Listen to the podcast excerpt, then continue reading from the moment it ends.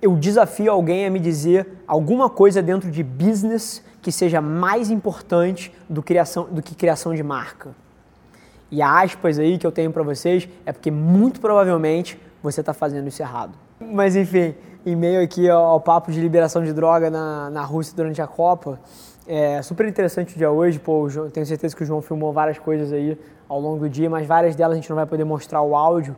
Mas eu queria dividir um momento com vocês que eu passei hoje, que é um debate que tem sido constante nessa trajetória de tirar a Velar Mídia do chão. A maioria das pessoas que pensam em construção de marca, elas já começam isso muito errado. Eu tive um debate isso hoje, a gente saiu de um, de um call com um cliente é, e eu e o Vinícius estávamos debatendo algumas das coisas que foram ventiladas durante o call e vários dos erros que a gente vê sempre na construção de marca. Seja uma marca de uma empresa, seja uma marca de uma pessoa, uma marca pessoal, que é um conceito que eu sou fascinado por acaso. É, as pessoas começam isso errado. E por que, que elas começam isso errado?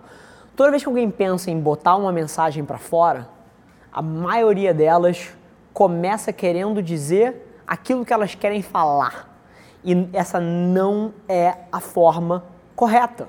Porque a maioria das pessoas não liga a mínima para o que você quer dizer, não liga a mínima para o teu produto, para o teu serviço, cara, para o que você pensa é, dentro dos seus valores. As pessoas estão preocupadas com as situações das vidas dela. E a maneira que você constrói marca em 2018, dentro do mar de conteúdo e o mar de competição que existe nesse ecossistema aqui, você tem que fazer parte da conversa que as pessoas querem escutar. Então, vou dar um exemplo. A gente tem conversado com muitos políticos para a construção de marca, né?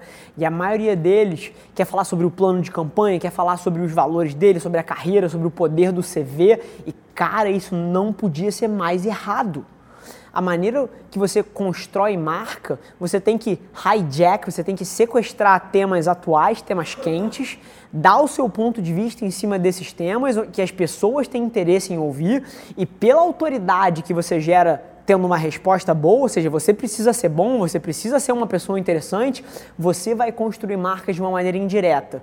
E aí você começa a se tornar um thought leader, você começa a se tornar alguém que as pessoas respeitam dentro de uma certa temática.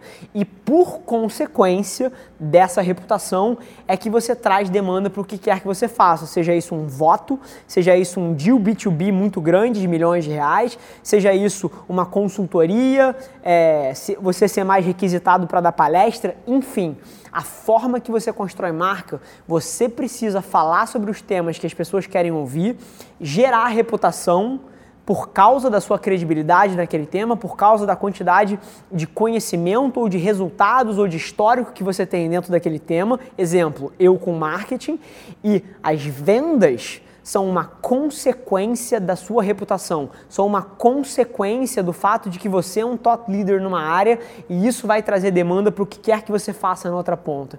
Então, isso é, é uma temática constante nas salas de reunião que a gente entra e toda vez é a mesma coisa. As pessoas perguntam: pô, mas eu não vou falar sobre o meu produto, eu não vou falar sobre o meu serviço, eu não vou falar que eu sou candidato a vereador, a deputado estadual, a presidente. Cara, não! Porque nesse ecossistema, nesse ecossistema aqui, isso é um alien. É um alien.